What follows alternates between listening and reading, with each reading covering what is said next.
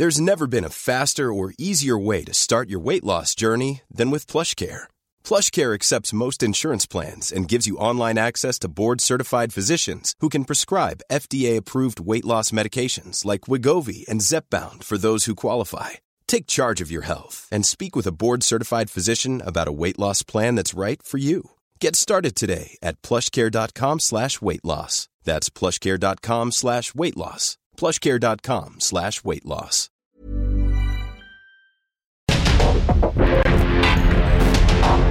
Porque el mundo actual no se entendería sin la economía, las finanzas y los negocios. Acompaña a Mario Maldonado, el columnista de negocios más joven y objetivo del periodismo financiero en su programa. Bitácora de negocios.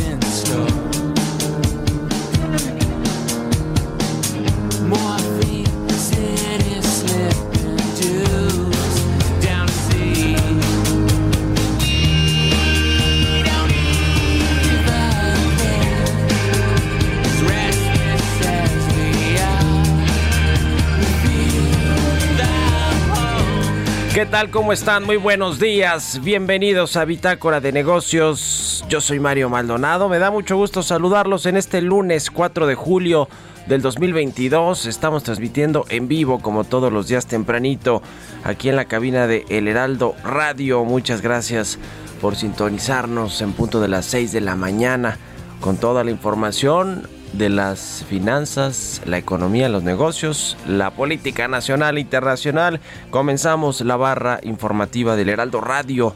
Así que gracias una semana más por arrancar sus mañanas con nosotros aquí en el 98.5 de FM en la Ciudad de México y el Valle de México, pero nos escuchamos también en Monterrey, en Monterrey, en Nuevo León por la 100.3 de FM, por la 99.7 de FM, perdóneme, por la 100.3 nos escuchamos, pero en Guadalajara, Jalisco y en el resto del país también a través de las estaciones hermanas del Heraldo Radio. Comenzamos este lunes 4 de julio con un poquito de música como todos los días antes de entrarle a la información. Esta semana estamos escuchando canciones de las bandas estadounidenses, de algunas de las más escuchadas a propósito de que este lunes 4 de julio celebran este, en este país, en los Estados Unidos, su independencia. Esta que escuchamos es de Smashing Pumpkins, se llama 1979. Es una canción de la banda de rock alternativo de Smashing Pumpkins que se formó en Chicago, Illinois en 1998. Así que la vamos a estar escuchando este lunes y con eso comenzamos. Y ahora sí le entramos a la información. Vamos a hablar con Roberto Aguilar, los temas financieros más relevantes, mercados inician la semana erráticos, apoya el día feriado de Estados Unidos en este 4 de julio. De hasta 85% la probabilidad de una nueva alza de 3 cuartos de punto en los Estados Unidos. Eso anticipa el mercado. Y temores de recesión global llevan al cobre al nivel más bajo en 17 meses. Le vamos a entrar a ese tema con Roberto Aguilar. Vamos a hablar también con Angie Chavarría, columnista de El Heraldo de México. Usan la tarjeta de crédito para comprar despensa. Además de que no ha funcionado el PASIC, este programa para contener la inflación y la carestía.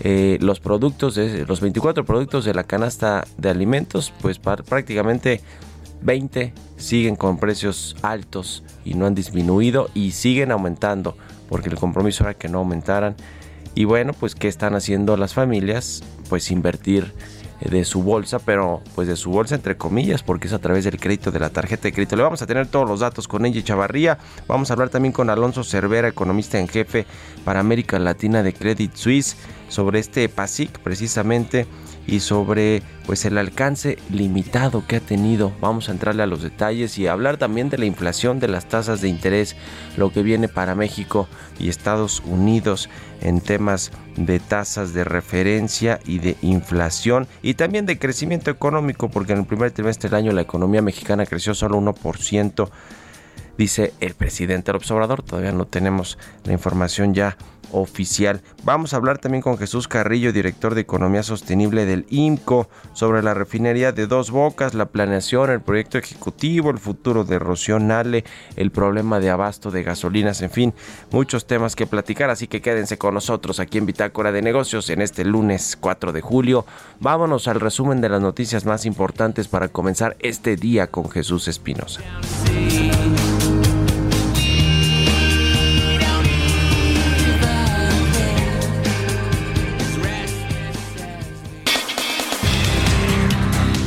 En su mensaje con motivo del cuarto aniversario de su triunfo electoral, el presidente Andrés Manuel López Obrador subrayó que la inauguración de la refinería de Dos Bocas en Paraíso Tabasco es un acontecimiento y distintivo de su política de transformación. El inicio del periodo de prueba de esta refinería es todo un acontecimiento y un distintivo de nuestra política de transformación. En los 36 años del periodo neoliberal o neoporfirista, nunca se construyó en el país una refinería presidente destacó que en lo que va de su gobierno se ha avanzado en la construcción de obras de infraestructura con inversión pública sin contraer deuda. Reconoció al empresario Carlos Slim por su participación en la inversión de la refinería Olmeca y destacó también que en su mandato el peso no se ha devaluado. También en solo tres años y siete meses de gobierno hemos avanzado en la construcción de obras de infraestructura con inversión pública sin contratación de deuda. En todo esto pensamos en la creación de empleos, en que se genere trabajo. La economía creció en 1% en el primer trimestre del año. La inflación al cierre de mayo fue de 7.6%, un punto menos que en Estados Unidos y medio punto menos que en Europa. El salario mínimo ha crecido durante nuestro gobierno 67% en términos reales. El índice de la Bolsa de Valores ha aumentado en 14%. Las reservas internacionales del Banco de México también en 14%. La inversión extranjera en el primer trimestre alcanzó la cifra histórica de 19.428 millones de dólares. Va a seguir creciendo la inversión extranjera. A pesar de la crisis desatada por la pandemia y ahora por la guerra en Ucrania, estamos saliendo adelante. Desde que llegamos, el peso no se ha devaluado como siempre sucedía. Nuestra moneda es la más fuerte en América Latina y se ha apreciado más que el euro en el tiempo que llevamos. Por su parte, la secretaria de Energía, Rocío Onale, afirmó que la nueva refinería producirá 170 mil barriles diarios de gasolina y 120 mil barriles de diésel de ultra bajo azufre. Reconoció que en esta inauguración de la primera etapa aún falta instalar dos torres en la planta. Y después de analizar tres opciones principales, Tuxpan, Coatzacoalcos y Dos Bocas, la decisión técnica y económica recayó en este sitio. El acierto de construir esta refinería en forma inmediata y antes de pandemia nos ayudó para obtener en su momento los mejores precios. Hoy sería imposible construirla en el mismo tiempo y al mismo costo.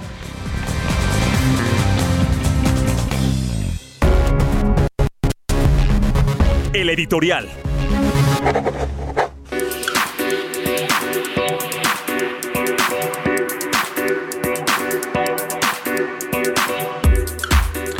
Pues lamentablemente en México está a punto de estallar un nuevo escándalo financiero y esto pues viene precedido de las quiebras e intervenciones del grupo FAMSA que por cierto ahora están algunos de estos los ahorradores, acreedores de FAMSA están demandándolo y ya le ganaron al parecer un primer round a la Comisión Nacional Bancaria de Valores y al IPAP, o sea, terrible el tema de la regulación y bueno, pues también está el caso de Accendo Banco que también quedó muy mal, a pesar de que muchos lo quisieron defender allí en los medios, pues no, se fue a la quiebra y de la peor forma este banco Accendo con muchos miles de millones de recursos en la panza. Bueno, ahora viene el escándalo de Corafi Escorfin, esta está empresa que bueno, son dos empresas pero operaban juntas con un esquema de emisiones de deuda privada, de promotores bursátiles con jugosas comisiones, muchas de ellas dicen eh, pagándose en efectivo, tenían negocios con los gobiernos estatales, con fondos de pensiones estatales, sindicatos, universidades públicas, pero también con casas de bolsa y por ahí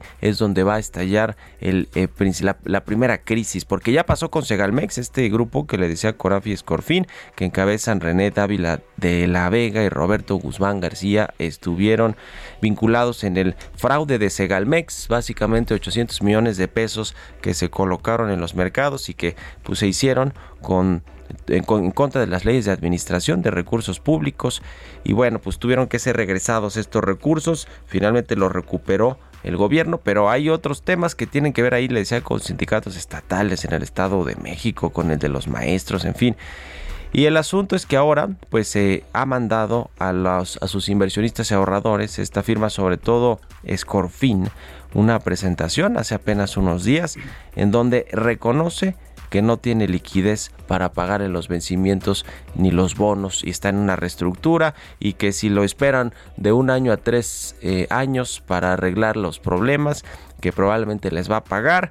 Y entonces hace ahí toda una serie de presentaciones, dice que tiene activos y que no sé cuánta cosa, la realidad es que no les está pagando y pues viene ahí otra crisis, otro escándalo, lo que están investigando las autoridades de la Comisión Bancaria, que a ver si ahora sí se ponen las pilas o no les vaya a pasar como con FAMSA y Accendo, es si hay un esquema eh, de fraude de estos conocidos como los, los de las pirámides o los esquemas Ponzi.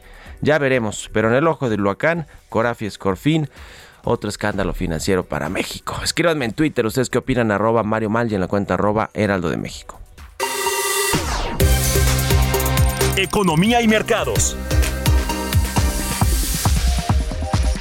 Roberto Aguilar ya está aquí en la cabina del Heraldo Radio. Mi querido Robert, buenos días. ¿Cómo estás, Mario? Muy buenos días. Me da mucho gusto saludarte. Fíjate, una nota muy interesante es sobre las declaraciones que acaba de hacer China eh, que rechaza justamente la advertencia del jefe de la NASA de que China justamente podría apoderarse de la Luna como parte de su programa militar, calificándolo como una calumnia irresponsable y afirmando que siempre ha abogado por la construcción de una comunidad de naciones en el espacio exterior. Y es que fíjate que China eh, se anunció también que China y Rusia pues están justamente trabajando en, en un proyecto de ambicioso que tiene como objetivo la luna. Bueno, pues hasta allá está llegando también las diferencias entre Estados Unidos y China. Y bueno, te comento que los mercados bursátiles mundiales comenzaban la semana sin un rumbo claro, ya que unos débiles datos estadounidenses apuntan a riesgos a la baja para el informe de nóminas de junio de esta semana, mientras que el ruido sobre una posible recesión sigue impulsando un repunte de alivio en los bonos soberanos. La búsqueda de seguridad mantenía el dólar cerca de máximos de los últimos 20 años, aunque la negociación durante las primeras horas era limitada, ya que los mercados estadounidenses cerrados por el feriado del Día de la Independencia. Y lo que te comento también es que las actas de la reunión de política monetaria en la Fed de junio, que se van a conocer justamente el miércoles, van a mostrar casi con toda seguridad un corte agresivo, ya que el Comité Federal de Mercado Abierto decidió subir los tipos en 75 puntos base. El mercado valora en un 85%, Mario, la posibilidad de una nueva alza de tres cuartos de punto este mes y que las tasas se sitúen en 3.25 y 3.5% a finales de este mismo año. También te comento que el temor a una desaceleración económica mundial también perjudica a los metales industriales. El cobre alcanzó su nivel más bajo en 17 meses, tras haberse hundido un 25% desde su máximo de marzo. El precio del petróleo también se tambaleaba al sopesar los inversionistas las preocupaciones sobre la demanda y las limitaciones de la oferta, las restricciones de producción en Libia y la huelga prevista de los trabajadores noruegos del sector del petróleo y gas eran los últimos reveses a la producción. Y también fíjate que habíamos comentado que China había por el momento superado el tema del coronavirus coronavirus, pero fíjate que algunas de las zonas del este de este país están realizando nuevas rondas de pruebas masivas, mientras el país enfrenta una nueva oleada de infecciones y se recupera del impacto de los brotes de primavera que afectaron a Pekín y Shanghái.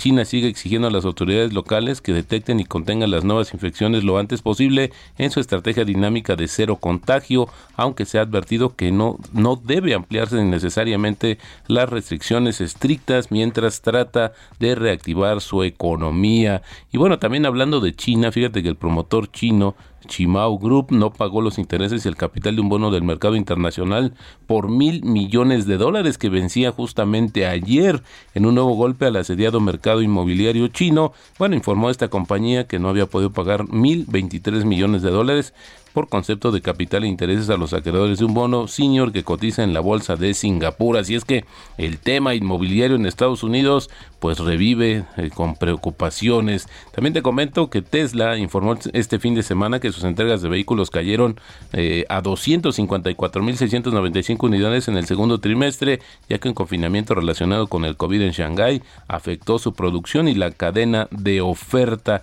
También el gobierno chileno, fíjate interesante, presentó un proyecto de reforma tributaria que considera un alza de los impuestos a las grandes mineras de cobre. Bueno, hay que comentar que Chile es el mayor productor mundial de cobre. Hay empresas mexicanas que tienen presencia justamente en aquel país. Pero bueno, pues esto lo anunció justamente el ministro de Hacienda, Mario Marcel. Así es que bueno, pues esto también es, es un tema que preocupa justamente a los inversionistas internacionales. También te comento, Mario, que el tipo de cambio está cotizando en estos momentos en 20.26. Con esto tenemos una depreciación mensual de 0.9% y la ganancia anual todavía se mantiene, todavía estamos positivos de 1%. La frase del día de hoy, la volatilidad puede ser algo positivo para los inversionistas. Estemos preparados para beneficiarnos de ella. Esto lo dijo en su momento Mark Mobius, un, director o una cabeza justamente de un gran fondo de inversión internacional. Así es, la volatilidad pues puede ser una ventana de oportunidad para muchos, aunque para otros, pues lamentablemente una pérdida. La volatilidad que hoy pues no va a haber por lo menos en Estados Unidos porque es feriado, mi querido Robert, no hay mercados, pero ya viene en otros países y seguramente así se comportarán las bolsas en tanto pues no se sepa hasta cuándo va a ser posible controlar la inflación, sigue la guerra en Ucrania, hay muchas cosas en el ambiente que no permiten pues darle certidumbre a los inversionistas. Ahora, fíjate Mario que también es interesante comentar que pues muchos se van de vacaciones. También. Es un tema que baja la actividad notablemente en los mercados financieros internacionales. De hecho,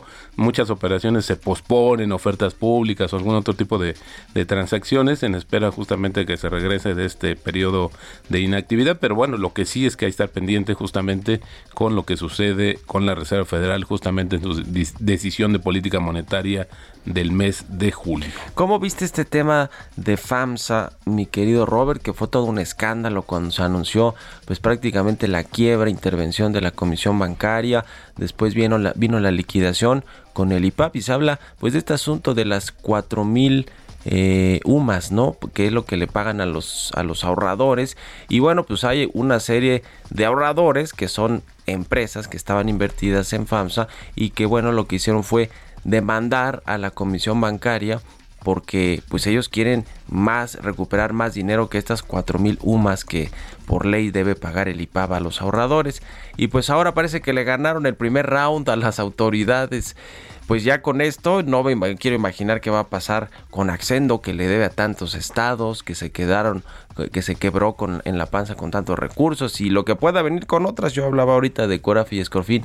Pues qué cosa, ¿no, Robert? ¿Cómo ves este asunto? Claro, fíjate, Mario, que es interesante verlo desde este punto de vista. Han, en, este, en, este, en esta administración ha habido pues sendas eh, situaciones de quiebra insolvencia de participantes del sistema bancario básicamente y lo que sabes que Mario también creo que obliga a buscar una manera de poder reformar o buscar una alternativa justamente para los ahorradores que son más grandes. Había justamente, como tú decías, hasta 400 mil UDIs es lo que te cubre el seguro de depósitos, pero bueno, ya eh, más allá de esto, pues sí, tienes una situación pues que no, no por más que hagas, no te van a poder recuperar tus recursos justamente ante las autoridades. Yo creo que sí hace falta una situación, pero más allá de eso, Mario, una, una vigilancia más estricta. ¿Te acuerdas que hay unos una serie de colores que la Comisión Nacional Bancaria y de Valores establece para justamente la situación de los eh, pues de la capitalización de los bancos? Pues parecía que no sirvió, que se estuvo actuando. En algún momento se dijo que era por falta de personal que se había dejado justamente crecer estos estas situaciones, pero al final del día creo que sí deja un muy mal antecedente justamente hacia los inversionistas nacionales e internacionales. Bueno, pues ahí está el asunto. Son 400 mil UDIs, eh, unidades de inversión. En fin, muchos clientes, 2.440 dejó varados en la quiebra del Banco FAMSA y son solo unos 5 los cuales están eh, exigiendo indemnizaciones más altas de las que pues se le debe pagar a todos los, los ahorradores, a los, a los que pues sufrieron daño por estas quiebras. En fin, el asunto es que ya un tribunal administrativo resolvió pues que sí, que la comisión debe pagar por los daños a esas empresas. En fin, gracias Robert. Nos vemos al ratito en la televisión. Sigan a Roberto Aguilar en Twitter, Roberto AH. Son las 6 con 24 minutos. Vamos a hacer una pausa y volvemos con más aquí a Bitácora de Negocios.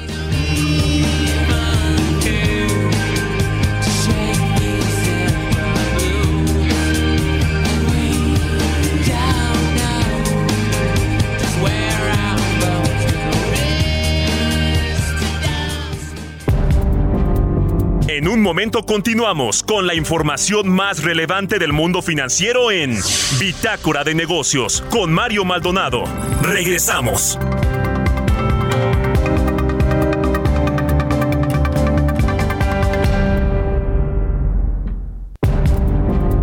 Estamos de vuelta en Bitácora de Negocios con Mario Maldonado.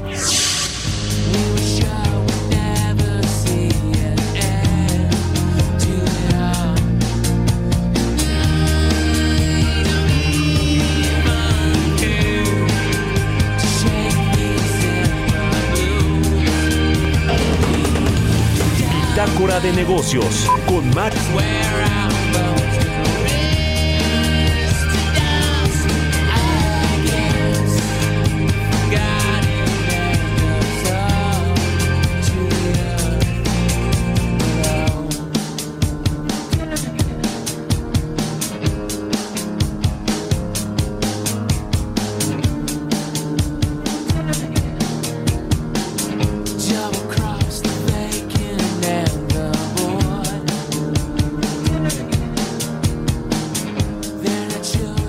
Estamos de regreso aquí en Bitácora de Negocios, 6 con 31 minutos de la mañana. Y vámonos con el segundo resumen, pero antes un poquito de música. Estamos escuchando a los Smashing Pumpkins, se llama 1979 esta canción. A propósito del 4 de julio estamos escuchando esta semana canciones de bandas estadounidenses, pues representativas, conocidas, escuchadas allá en los Estados Unidos y en el mundo. Es el caso de esta banda de rock alternativo de Smashing Pumpkins, que se formó en Chicago, Illinois en 1988. Y este es su sencillo, pues de los más escuchados. Lo lanzaron en enero del 96. 1979. Vámonos ahora sí al segundo resumen de noticias con Jesús Espinos.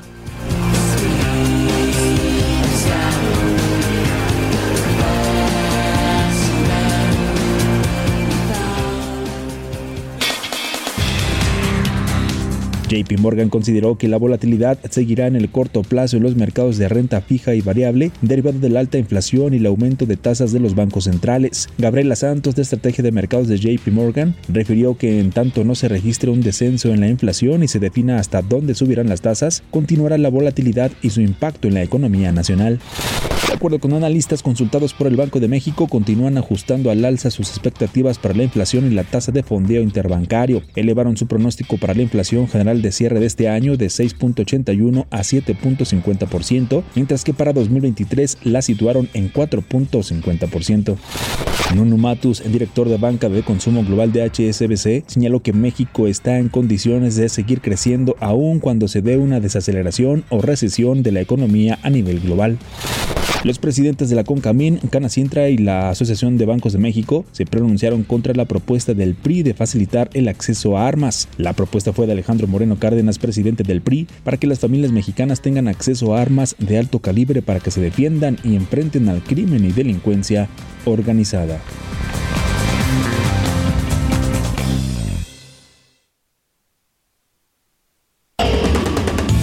Bitácora de negocios con Mario Maldonado.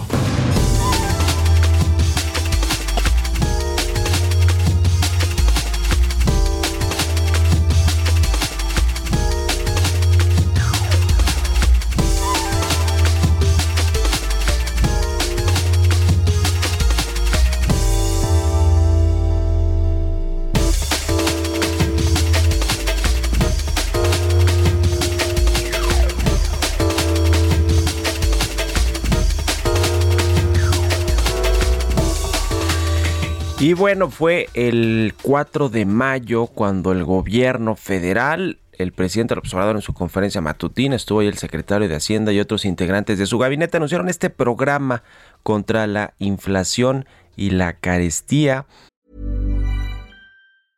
Life is full of awesome what ifs, and some not so much, like unexpected medical costs. That's why United Healthcare provides Health Protector Guard fixed indemnity insurance plans to supplement your primary plan and help manage out of pocket costs. Learn more at uh1.com.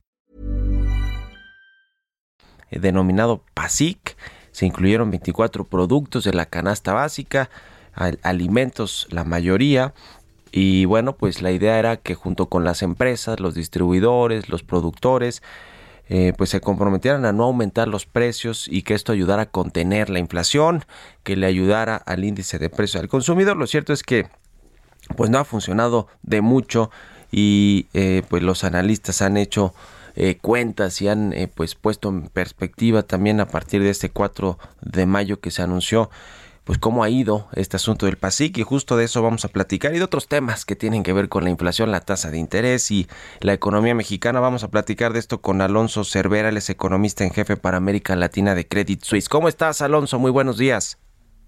Mario, buenos días. Pues platícanos por favor de este estudio, de este análisis que hicieron en Credit Suisse sobre el PASIC, en particular los productos que, bueno, pues han seguido aumentando de precio. Cuéntanos por favor. Lo que eh, hacemos en Credit Suisse es eh, monitorear muy de cerca el precio de los productos que componen el PASIC, estos 24 productos que tú mencionas, y lo que hemos visto es que en las eh, tres quincenas que se han reportado datos de inflación desde que se anuncia el programa, pues la canasta de los productos del PASIC han subido más de 3%, al tiempo que la inflación general ha sido menor al 1%. Eh, hay variaciones positivas, negativas de estos 24 productos. La mayor parte de ellas son positivas, eh, es decir, han subido los precios. Y bueno, simplemente confirma que nuestra sospecha inicial, que iba a ser muy difícil que el PASIC eh, fuera efectivo para controlar los precios de estos productos y evitar un alza. Entonces fueron buenas intenciones, pero lo que hemos visto hasta ahora es los precios han seguido aumentando en su mayoría eh, no va a ser suficiente este PASIC para controlar la inflación.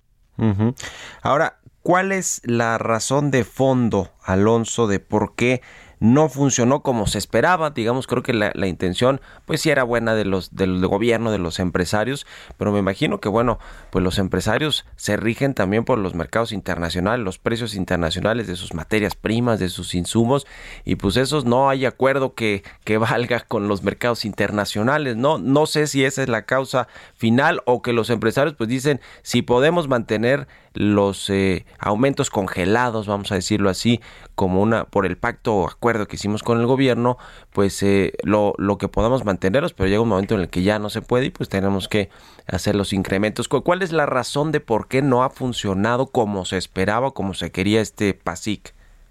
Yo creo que como muy bien apuntas, los precios de los insumos eh, a nivel mundial han seguido aumentando. Entonces, la empresa que se reunió con el presidente le dijo, sí, no voy a aumentar precios, esa empresa ha seguido enfrentando una presión alza, al alza de costos y ha tenido que subir sus precios.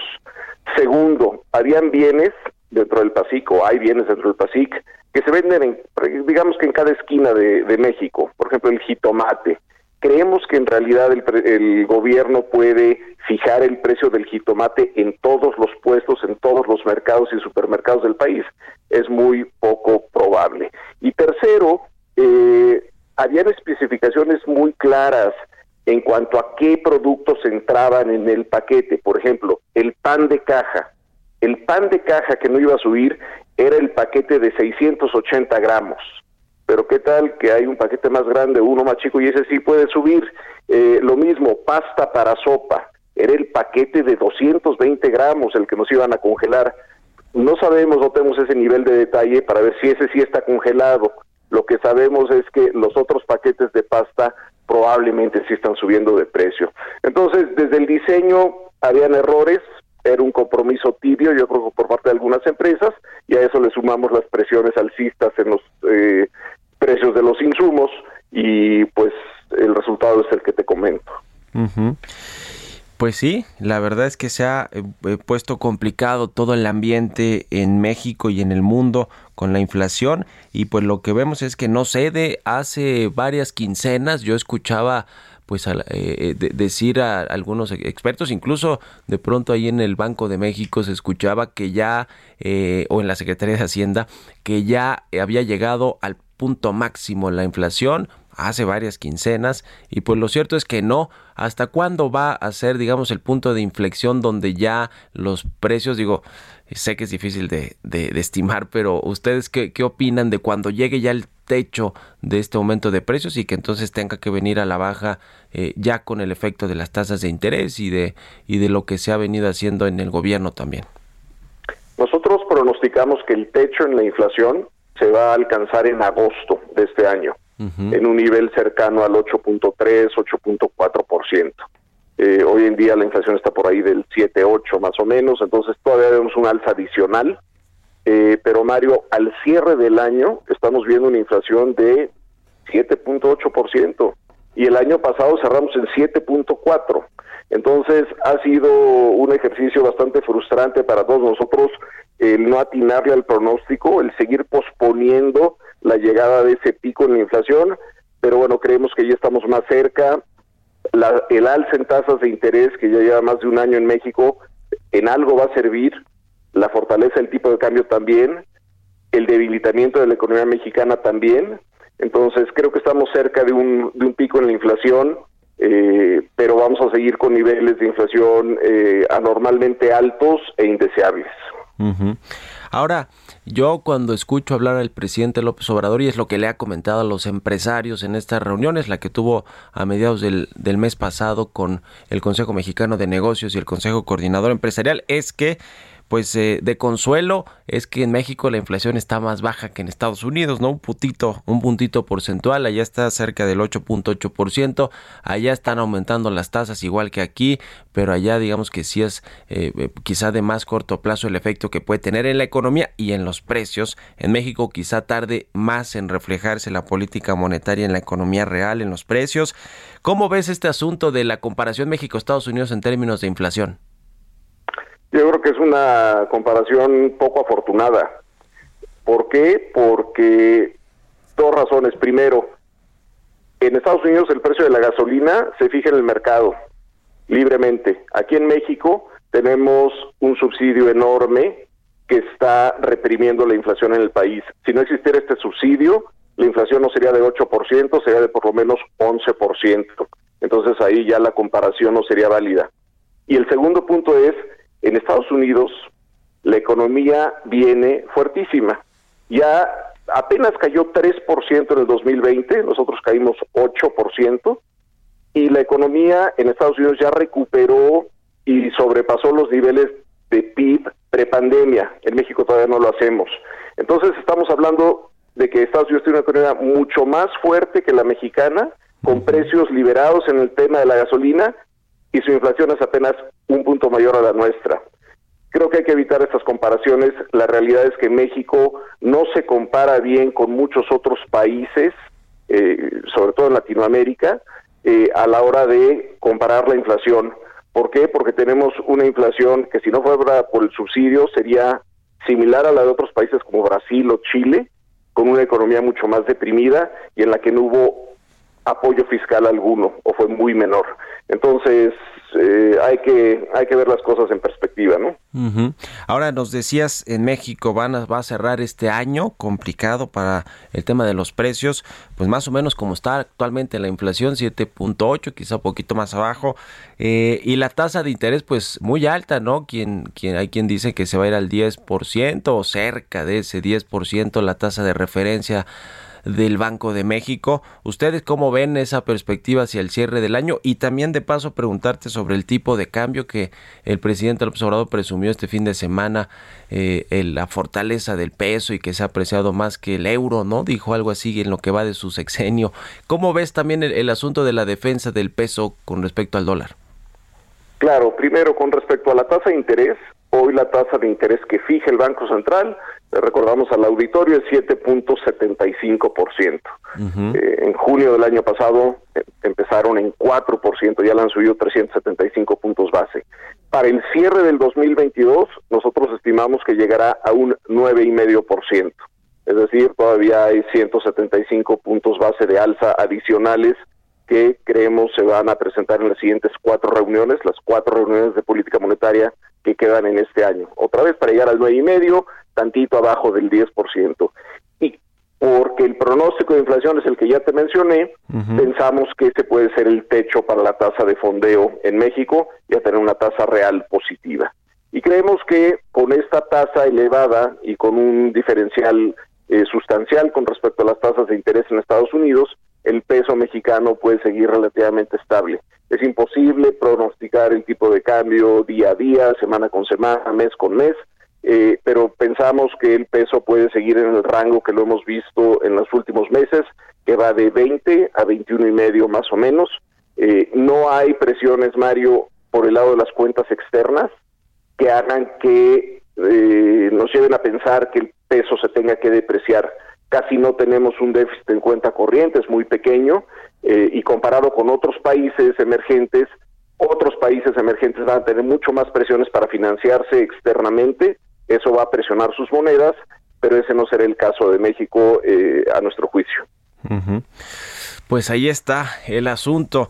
Te agradezco mucho, como siempre, por estos minutos para el Heraldo Radio, aquí en Bitácora de Negocios. Alonso Cervera, economista en jefe para América Latina de Credit Suisse. Gracias y buenos días.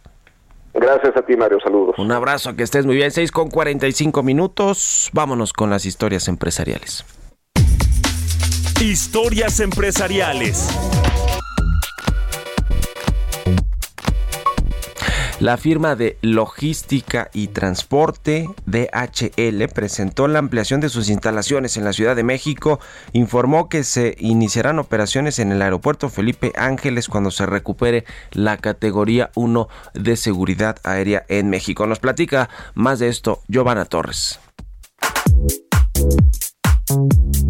DHL es una empresa de logística internacional alemana que ofrece servicios de mensajería, entrega de paquetes y correo urgente. Fue fundada en San Francisco, Estados Unidos, en 1969 y expandió su servicio por todo el mundo a finales de la década de 1970. Al cierre de la semana pasada, la jefa de gobierno de la Ciudad de México, Claudia Sheinbaum, estuvo con directivos de la empresa DHL Express México en la presentación de la ampliación de su hub ubicado en la capital del país. Mike Parra, CEO de DHL Express América, destacó las inversiones y contrataciones que han hecho en la República Mexicana en los últimos años. Mientras que la jefa de gobierno subrayó que la empresa DHL fue uno de los proveedores de las vacunas contra COVID-19 y apoyó para la reactivación económica. Por otro lado, DHL Express indicó que cuando nuestro país vuelva a contar con la categoría 1 en aviación, realizarán la planeación para abrir vuelos de carga desde el Aeropuerto Internacional Felipe Ángeles. El director general de la empresa en México, Antonio Arranz, explicó que para cualquier vuelo internacional se necesita esa categoría, por lo que en el momento que se recupere abrirán operaciones en el nuevo aeropuerto. Para Bitácora de Negocios, Giovanna Torres.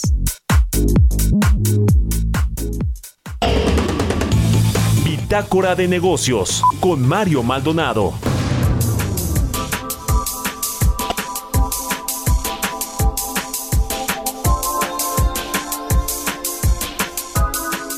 Bueno, pues se anunció la apertura, la inauguración de la refinería de Dos Bocas, aunque pues probablemente no puede llamarse quizá una inauguración porque una inauguración es cuando ya comienza a operar, entran operaciones, lo que sea que se esté inaugurando, e incluso como el aeropuerto Felipe Ángeles, que por lo menos sí comenzó a operar sin eh, vías de acceso y vialidades, etcétera, pero bueno, pues sí había la posibilidad de hacer vuelos ya de despegue o aterrizaje, pero no es el caso de la refinería. Pero bueno, se anunció pues la fachada de lo que va a ser una refinería eventualmente allá en el paraíso Tabasco en Dos Bocas, se llama la refinería Olmeca y pues ahí pro eh, eh, pues eh, digamos que promovieron el asunto de la autosuficiencia energética, de lo que se iba a lograr con la refinación de petróleo en esas instalaciones para hacer gasolinas y México ya no va a depender de las gasolinas de Estados Unidos. Bueno, eso es lo que nos dijeron esta, este fin de semana en la inauguración, Rocío la secretaria de Energía y el presidente López Obrador. Pero vamos a los datos puntuales y vamos a platicar de esos datos con Jesús Carrillo, director de Economía Sostenible del Instituto Mexicano para la Competitividad, el IMCO. ¿Cómo estás, Jesús? Buenos días. ¿Qué tal, Mario? Un gusto en saludarte. Muy buenos días. Pues platícanos, ¿por dónde empezamos? Por el tema de los costos, de los sobrecostos, de la opacidad de la entrega de los contratos, el tema del abasto de gasolinas. ¿Por dónde le entramos? Pues hay muchísimas cosas que platicar al respecto, Mario. Creo que es interesante esto que mencionas sobre los eh, sobrecostos, que finalmente nos reflejan también el problema o los problemas que ha habido en la planeación desde el inicio de esta obra. Mira, nada más para recordarle al auditorio, el 9 de mayo de 2019 es cuando el presidente dijo que pues se cancelaba, se declaraba desierta la licitación para la construcción de la refinería porque se le pedía más de 8 mil millones de dólares y más de tres años para su construcción. Entonces, eh, el presidente, pues ahora sí que pues recibe esto mismo por parte de eh, de su propia construcción. En ese momento él dijo, están pidiendo mucho y bueno, pues efectivamente ellos también se tardaron mucho y les costó más. Por lo pronto, según la secretaria Rocío Nale, eh, eh, se han gastado 8.900 millones de dólares y según el presidente se le han transferido a, eh, a, PTI, a, esta filial de Pemex, PTI Infraestructura de Desarrollo, que es la encargada de operar y de construir la refinería, eh, se le han transferido 10.200 millones de dólares, pero pues en realidad no sabemos exactamente cuánto se ha costado, cuánto ha costado, cuánto va a costar, ni cuándo va a iniciar operaciones, porque pues está lleno de opacidad este proyecto. Entonces es muy difícil saber cuándo, cuánto y cómo va a empezar a operar esta refinería. Eh, yo creo que es muy importante darle seguimiento. Un gran problema es que todo lo que sabemos, Mario, es pues lo que nos dicen la secretaria Nale o el presidente. En realidad, no hay documentos con los que nosotros podamos darle un seguimiento puntual a lo que sucede. Eh, incluso si nos metemos a las auditorías superiores de la federación, pues también ahí no se puede revisar completamente porque pues todo este proyecto no está en la cuenta pública porque ni siquiera está en la cartera de la Secretaría de Hacienda como como un proyecto sino como un, una inversión financiera que después como decía se traslada a esta empresa PTI eh, y por eso nosotros pues básicamente no sabemos pues suficiente y por eso tanta nebulosidad y tanta opacidad nos hacen pues nada menos que sospechar porque no sabemos a quién se le da los contratos, cuándo, cuántos. Eh, hay información, pero es muy, muy limitada. Y el asunto del abasto de gasolinas, el presidente jura y perjura que con esta refinería, con la, con la de Deer Park y con las seis que ya operan actualmente, que no operan creo que ninguna de ellas al 50% siquiera de su capacidad, se va a lograr lo que él denomina la autosuficiencia energética, que para él es que México ya no compre gasolinas en el extranjero, en Texas, y que las, las eh, produzca en México y que ya deje de vender petróleo, además que ese sería otro balazo en el pie para los, los ingresos del gobierno y de Pemex casi casi que sería el golpe de gracia Pemex, pero ¿cómo, cómo ves este asunto? En dos minutitos, por, favor. Por pura aritmética, Mario. El promedio de la demanda de gasolinas en las primeras 22 semanas de 2022 fue de 749 mil barriles diarios. Las importaciones fueron casi 500 mil. Entonces, si el día de mañana entrara en operación esta refinería Olmeca y por algún hechizo mágico que no existe pudiera transformar todo el petróleo crudo que va a ser capaz de refinar en gasolinas, ni así podríamos satisfacer la demanda del país. Entonces, vamos a tener que seguir importando. La refinería de Deer Park podrá ser de Pemex, pero también eh, es, cuenta como una importación de combustibles y como ya decías, si dejamos de vender crudo en el extranjero, eh, entonces, pues, o se recortan los ingresos de Pemex o bien se le sigue dando eh, esta preferencia a, a las refinerías pero de todos modos se le tiene que vender porque si Pemex no vende correctamente su crudo, pues entonces ya no va a tener fuentes de financiamiento, porque ¿quién le va a querer financiar proyectos a una empresa que regala su crudo a la refinería? Ah, pues qué cosas. En fin, ahí está. Ustedes eh, publican como siempre estos estudios y análisis de los proyectos interesantes y me imagino que se está ahí en sus redes sociales y en, sus, en su página, ¿verdad? Así es, está en todas nuestras redes sociales y también pueden consultar este y todos nuestros estudios en inco.org.mx, Mario. Pues muchas gracias, Jesús Carrillo, director de Economía Sostenible del IMCO, por estos minutos y muy buenos días. Muchas gracias. Muy buenos días. Un saludo para ti y para todos. Igualmente, que estés muy bien. Con esto nos despedimos. Muchas gracias a todos ustedes por habernos acompañado este lunes aquí en Bitácora de Negocios. Se quedan en estas frecuencias del Heraldo Radio con Sergio Sarmiento y Lupita Juárez. Nosotros nos vamos a la televisión, al canal 8 de la televisión abierta a las noticias de la mañana. Y nos escuchamos aquí mañana tempranito en punto de las 6. Muy buenos días.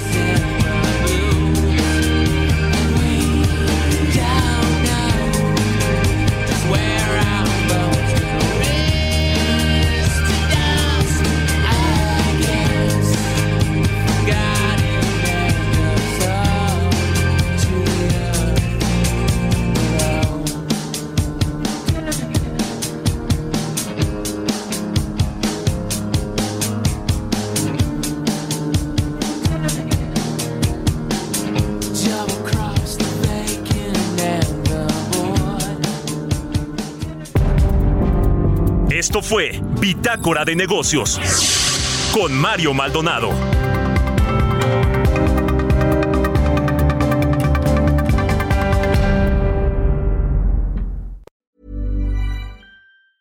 Planning for your next trip?